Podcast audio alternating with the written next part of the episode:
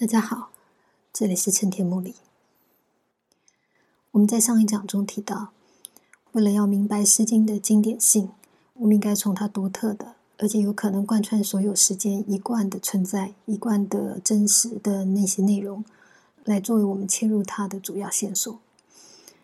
那么，所以如何能够跨越我们自己，或者我们所处在的这个时代的这种本位性，来碰触到《诗经》作为一个经典的这个经典特质？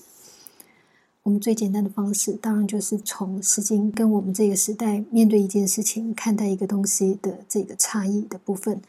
来寻找、探求它的可能。因为差异正是能够自现有的本位观法拉拔出来，以一个相对的客观的方式来重新学习到或者意识到还有其他可能面向、其他视角的重要机会。那么，我们之后讲《诗经》中的女性的一个非常重要的原因，也就是因为《诗经》对女性的看法，正是跟我们这个时代存在差异的一个非常重要的主题。那么，当然，啊，在进一步的解释这个问题之前，我想也要先让大家注意到一点，就是差异确实是让我们啊，首先的感受到，或者意识，或者警觉到。在我们今日的观点或者自我的观点之外，存在着另外的完全不同的看待这些事物不同的思路。可是，如果只是漫无目的的寻找差异、差别，不能够真正的针对重点，怎么说呢？我想，差异简单来讲，起码应该要分成两类的。有一种差异，它的产生其实是因为它有它当时的时空的条件跟因素啊。比如说，社会运作的体系制度非常的简化，而不像我们现在这样分工分化或者是说，比如说对物的知识的理解，我说这些都可能会构成许多的差异差别。可是这些差异差别，正因为它其实是受限于许多的条件因素或者资源等等的这些外在因素的限制的结果。假设我们把自己也替换到那样的一个时代里头，替换在那样的一个处境底下，我们所想的东西，说不定会跟他如出一辙的。那么，类似这样子的一种差别，作为差别，它虽然在现象上确实是有所差异，确实是不一样的，跟我们现在不一样。可是实际上，它并没有真正的标志出，或真正的显露出经经典或者是诗经跟我们真正在。面对同样的事情，看待同样的东西的时候的那个根本差异，它所反映的其实只是外在条件的差别而已。如果这些人跟人的这个时代上面的错字跟调换，都会产生一样的结果的的时候，我想这样的差异其实就没有真正讨论的必要，即使它看起来是有多么大的不同。这个就有点像这个韩非他在说，有时候你看到有一些人，他们非常乐于接济。啊，那些任何他不认识的，但是有求于他或者有所困难的这些人，然后也许在现在这个时代，你看到的人就非常非常的刻薄，非常非常小气吝啬，他不愿意分享任何的东西给其他的人物，连他自己所熟识的人，说不定他都斤斤计较，更何况是那些陌生的、毫无情分的、毫无认识的这些人。那么他说：“可是你以为这个是人格上面或者人在对待人的德性上面的古今的这个差异？可是实际上，说不定你还原回去，明白当时跟现在这些人的处境的时候，你会发现人会慷慨或者人会吝啬，有很大的原因其实是取决于他当时他到底富不富足。”他到底是不是很容易的？只要经过一点劳动，他就能够获得丰厚的收入，还是他其实是无论如何他都处在一个相对匮乏的状态？或者因为人口的增加，因为啊整个组织的庞大，使得就算他相对来说拥有的东西是一样，他的存在条件都一模一样，可是他需要分担的，他需要面对的负荷或压力，却远胜于啊在另外一个处境底下，人没有那么多。啊，收入也可能没有那么高的的那一个人所承担的压力，那么所有的这些因素都会导致一个人他究竟怎么样的决定他自己到底要施舍多少东西给别人，还是他应该要小心翼翼的保守住他所拥有的一切？换句话说，如果我们把整个这件事情的真正的这个起因、真正的那个关键看错了，把一个外在的问题看成是一个真正根本性或内在或有意识去造成的一个问题的时候，那么你你其实会把轻的看成重的，把重的看成轻的，而做了许多无谓的假设跟主张。那么，同样在处理《诗经》跟现代的这个差异的问题上，我想这个也是我们需要格外的注意的。我们需要找出来的那个差异，真正重要而具有讨论性的必要，或者才能够真正彰显出《诗经》作为它一个独特的视角的那个独特性的这个地方，是应该放在一个啊，假设所有的这种外在差异条件都弥平了，都能够尽可能的齐等的状态底下，在面对同样的课题、同样的对象上、同样的人的困难跟痛苦上的时候。他仍然主张了，或者他仍然表现出了一个跟我们现在完全不一样的看法的时候的那一类型的差异，才具有真正的讨论价值。这个是我我希望大家在辨识《诗经》的这个独特之处的时候，应该要首先意识到的，不要混淆，不要因为有一些东西需要透过许多历史的考据，需要透过风土人情的理解啊，或者知识的补充，就把它看得太重。因为说不定他们其实是无关紧要的，这个需要首先的分辨清楚。好，那么假设撇开了这些啊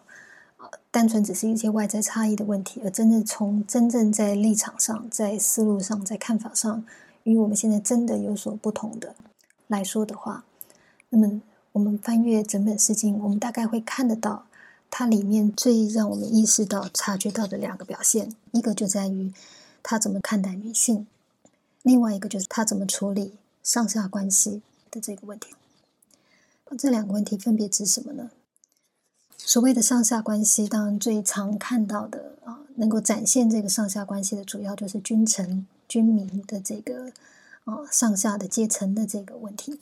不过，我们如果把上下的问题啊极广义的来看的话，那么你可以把它放在任何的关系底下来理解。比如说，一个大国跟一个小国，或者是啊推到极致的时候，这个神、上帝跟人的关系，神跟人的这个上下的这个差距，乃至于已经过往的祖先跟现在还活在这个世界上面的他的子孙、他的后代的这个上下的关系，或者在一个家庭里面。父亲跟他的子女的这个上下差的，这些都可以放在广义的上下关系里面来讨论。那么《诗经》在这个问题上面的最大差别，倒不是他啊主张君主制啦，啊，或者是有一种贵族阶级啦等等这一类型的问题。虽然我们确实现在也比较难以接受这样的体制啊，可是这个并不是关键所在。所以，比如说，我们现在，比如说，你看到英国或者是日本，或者看到哪些国家仍然还是有王室，这个王室的权力只要克制在一定的范围，那或者是说王室的成员啊，他们有一定的这个起码的，就算他是外表的，就是他有一定的这个德性，他并不会过分的败坏或过分的专权的时候，我们可能仍然可以在某种程度上承认或者认可他们的继续的保留下去。那么，所以问题的关键并不是单纯只在这个制度本身的这个问题而已。更何况在《诗经》里面，其实我们也会看得到它啊，描述着许多君民同乐啊，或者是君臣上下一心等等类似的这种上下的和谐啊，共同的合作啊，或者是共同的为对方着想的这种非常好的一个我们说是有道的一个状态。或者是说，就算今天出现了一个相反的情况，比如说真的有上位者尸位素餐，或者他真的是对下面的人他分配职务，他非常非常的不公平，那么甚至是他真的做出了某一些伤害的、暴力的啊，混淆所有的这个价值，让价值整体的错乱，而让啊整个天下的人。无论上上下下的各个阶层，全部都像在这个煮沸的热水里面的这种翻腾的不安的极度困难的处境，他也会对这些负面的状态提出批判。那么，所以，我我得说，他知道在这样的一个制度底下，在这样的一个体制底下，怎么样叫做好，怎么样是可以接受的，怎么样是不能够接受的，他其实还是有非常明确的这个。啊，正误的这个判断，正确或错误的这个判断，这跟我们现在这个时代在看待这件事情，我其实是相对类似的，只是我们现在用了更多的国会还有其他的呃政治组织来作为一个对它的抗衡或者对它的缩减，作为一些其他的力量来作为节制它的方式。那么在过去，他可能他所运用的不是这种以民意的或者票数的方式来对他做出节制，而可能是利用知识分子的独立的这个议论，或者是啊史官对所有上位者的。逐一的、完全不隐晦的这种记录，或者是有劝谏的记录等等，他也会利用各种各样的方式来使得这个做法能够在一个比较相对合理的或者可预期的状态底下继续运行下去。所以，虽然它的方式略有不同，到底哪一种方式比较有效，这可以之后讨论。但是，从这些东西的配置，我们就应该知道，在《诗经》里面跟在现代，其实都对。这个权力的无限放大，或者是权力的可能问题，他们其实是都明白的，都知道的。那么也知道什么样叫做好。所以从这一点上，如果我们只是在讲这一种啊制度上面的差别的时候，其实还是不是真的完全的已经直接的触及到这个《诗经》在上下关系的看法上跟现在的最主要的差别。真正让我们在整个这个上下问题里面比较难以接受的东西是什么呢？事实上，虽然我们现在都在追求平等，可是其实平心静气的来想，或者客观的来想，我们应该知道，人与人一旦结合在一起，一旦有共同的关系，或者甚至有群居的这个事实的时候，就不可能每一个人都完全在这个在这个群体当中都占有完全一模一样等量的位置。比如说，假设我们现在要做一个公共的事物。换句话是啊，影响很多人，而且涉及到很多的不同的面向的工作需要去做的。那么可想而知，将这个问题啊来到一个相对复杂的，来到一个需要一定的技能、知识或者劳力、时间的情况底下，就需要有人能够统筹这一切。那么也需要有人能够针对各个局部所需要的能力、技术、知识来去做一个适合他的才能、才干能够做的工作内容。那么，所以一旦群居，一旦有大家共同的事物要做的话，那么就一定会出现这种谁是统筹，谁是分派任务，谁是被派任务。那么你被派做了不同的任务，你的这个任务也有的东西是呃含涉比较大的啊，或者比较困难、难度比较高的。那么有些东西就真的是单纯的体力活，而且你只能听命于人来去把这些东西做完做足。换句话说，在这种情况底下，人的这种主次。啊，人的这种上下就自然而然一定会产生，甚至于如果我们不要讲这种因为事情的分工所导致的人跟人的差距差等，有时候连单纯的结交朋友，我们也会在朋友群当中，有人是老大啊，有人是大家的中心，大家都希望他能够对接下来要做些什么事情，他能够啊最率先的发表他的意见，那么我们乐于跟随。而且会因为这样子，我们感觉到安心快乐。我们乐于参与到这个人的意志当中来，跟他一起结伴同行。那么也有些时候呢，有些人他啊能够顾好他自己就已经不容易了。那么所以他也就只是把他的心思都专注在他自己身上。可是也有一些人呢，他们啊特别的能够照顾到别人，体贴到别人。可能是因为他家庭的处境比较好，环境比较好，他可能富裕一点，或者是他个人的某一些气质导致，那么所以他在整个这个群体当中，他也承担着更多的责任，承担着更多人的啊期待跟心思。这些人跟人的这种差异，以及人在对他人的这个期待上面的差别，也会导致啊人跟人自然而然的形成许多。虽然没有实际的涉及社会阶级的这种问题，可是确实在人跟人之间已经产生了差等的这个意识，而且这个是人说不定自己乐观其成的，而且因为这个乐观其成，我们甚至愿意让人因为他们的在整个关系当中的这个上下的不同，这个也都在人性或者人间的世界当中非常自然而然会产生，你会看得到的。所以在出土的战国文献，他们认为是孔子在评论《诗经》。的这一篇竹简文献里面，孔子就曾经啊去观察《诗经》里面的这种人民的特性，他甚至发现人虽然表面上看起来是非常盲目的去崇拜，或者是盲目的去追忆怀念啊某一些他的这个上位者，可是他也就尝试去分析为什么这样的情况是可能的，而且这样的情况是非常人性而客观合理的？然后他如果他要能够成立，他可能需要哪些条件？换句话说，我的意思说，上下的这种差等，有时候是因为这个事物而必然的形成，因为我们要分工，我们要做事啊，我们面对的整个这个要处理的这个对象远高于我们一个个人。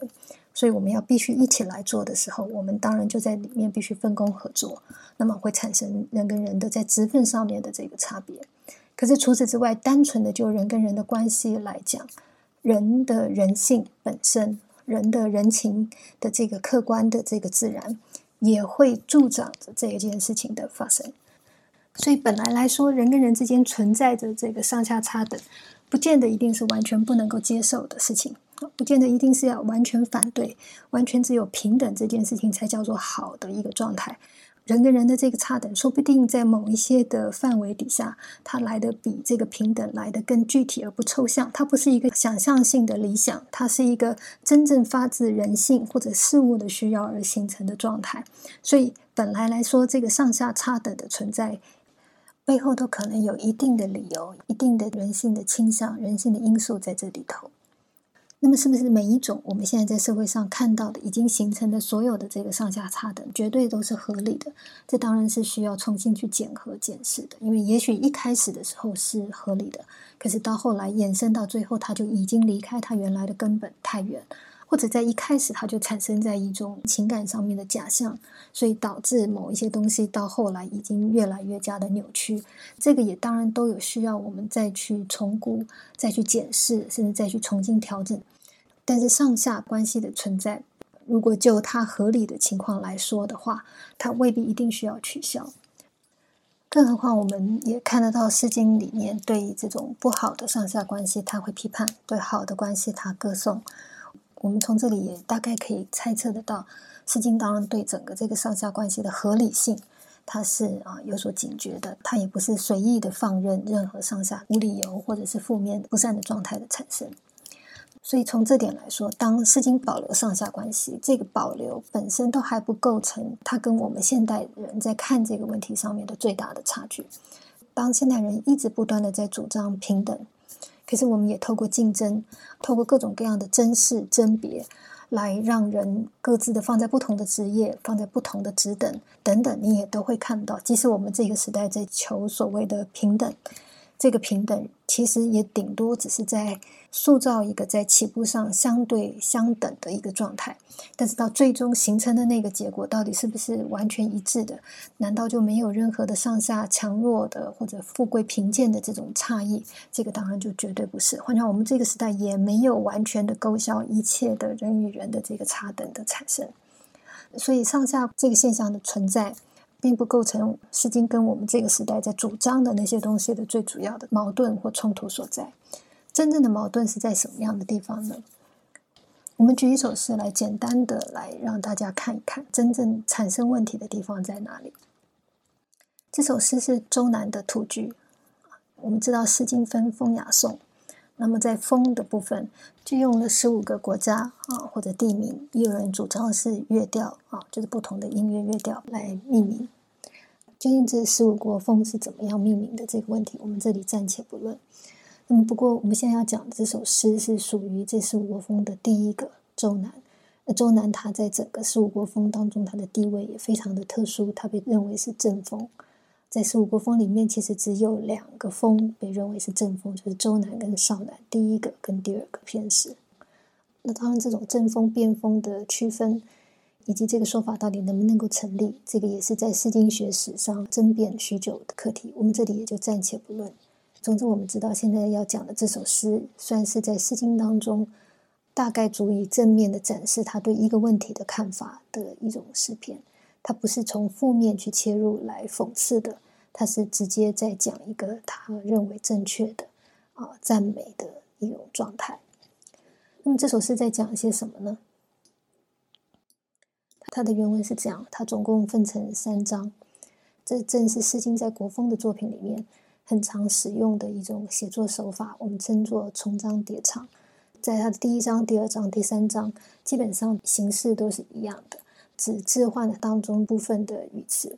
那么这些语词甚至是虽然它是被调换了，可是它们的意思通常都是啊有所关联的，甚至有些时候你会感觉到好像是在重复而已。它的啊这个语义的变换的距离有时候是非常细微的。总之，它的样子就非常像我们现在唱歌的时候的那个副歌，不断的重复一个简单的结构，只置换它当中的某一些个别的元素。那我们就非常简单的看一下这首诗大概在说些什么。首先，啊，一开始他用了一个意象来开启整首诗，这个也是诗经常用的手法，他通常都会先讲一个物象。然后再透过这个物来转入真正他要讲的这个主题。那么通常来说，这个物象呃有可能就是他对他之后要讲的这个主题的一个具体的以草木鸟兽或者其他的名物来呈现的一个比喻。好，那么它这里的这个物啊物象是什么样子的？所谓的兔居，居是网子的意思，抓捕野兽、抓捕猎物所特别去编织的一种网子。那么这里是兔网。要捕兔的网子，也有人说这个兔其实应该是老虎的意思。现在是要捕老虎，暂时先不讨论这些差异。总之，这是一个捕兽的一个陷阱，捕兽的一个网子。那么这个网子编的怎么样呢？编的素素，素素是在形容，好像我们的严肃的素一样。它其实就是在讲一个东西非常的严整啊，非常的收敛，非常的凝聚，而没有任何的松懈松散啊。这个从人的这个态度上来说，当一个人严肃。以待、严肃以对一个东西的时候，你都会看到这个时候的这种专注，这个时候的不随意、不敷衍的情况。那么现在把这个素素拿来形容这个兔网，它的意思也就是在说，这个兔网其实是编织的非常的严密密实的，没有一个地方是偷工减料的。啊，没有一个地方是随便的这种穿绕这个绳索而已，它的每一个地方都编的该有它本来该有的这个强劲的力度跟紧密的这个程度。那么换句话说，这是一个非常好的捕兽的网子。那么现在他要布置这个陷阱了。卓之真真，或者中间第二章、第三章的失于钟馗、失于钟灵，都是在讲怎么样把它钉下去啊，把它布置在啊一个啊。道路或者是在一个森林当中的什么样的地方，怎么安置、怎么设置这个捕兽的兔网的说明。好，那么这个意象当然也就是在讲接下来整首是真正在歌颂的、真正在赞美的这个武夫。这个武夫是九九武夫，就是他的神采气概是雄赳赳、气昂昂的，好，就是非常的有元气。非常的顶天立地，非常的正直而英朗而明朗、很健康的这样子的武夫。那么这跟前面的这个素素兔居可以连接起来来看啊。换句话这个兔居的岩石啊，它的密实，它的严谨啊，它的充满了力度啊，它的沉静凝聚，这个都是这个九九五夫的这个九九，它的整个这个气魄气势的具象的呈现。那么这个五夫是做什么？他为公投身在公务当中，来为他的人群、为他的方土来奉献他的力量的。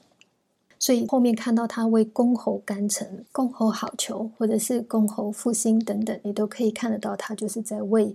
这个上位者来做事。那么换句话，他就是在为公家在服务的，在为这个国家、为这个地方在服务的。那么这个就很像前面的卓之真真、失于钟馗、失于钟灵一样。他适得其所的放在一个他应该放的位置上，这样一个健朗的青年，他的整个的生命价值不是只能够限制在他自己个人身上，他真的能够有所用，他的价值是建立在更多人的安危跟幸福之上的。每一章的这个前半的意象跟后半这两个是互相呼应，然后以前面的这个物象来作为对后面的具体比喻、具体的说明。那么，什么叫做干城？什么叫做好求？什么叫做复兴呢？所谓的干城的意思，就是保卫、捍卫这个城。换句话说，就是捍卫这个国土、捍卫这个地方的意思。那么，所谓好求的求，就跟《诗经》第一首诗《周南关雎》里面的“君子好逑”“窈窕淑女，君子好逑”的逑，同样的意思，它是队友的或伴侣的意思。所以，公侯好逑，就是真的是公侯非常好的一个左右手。那么最后一章的公侯复兴，更是字面上就简单的能够看得出来他的意思了。他真的是连公侯在想什么啊，或者公侯最信任的这个心腹是谁？也就是这个武夫。这首诗很明显的是在赞美这个武夫，里面对这个武夫雄赳赳气昂昂的形容是非常正面的。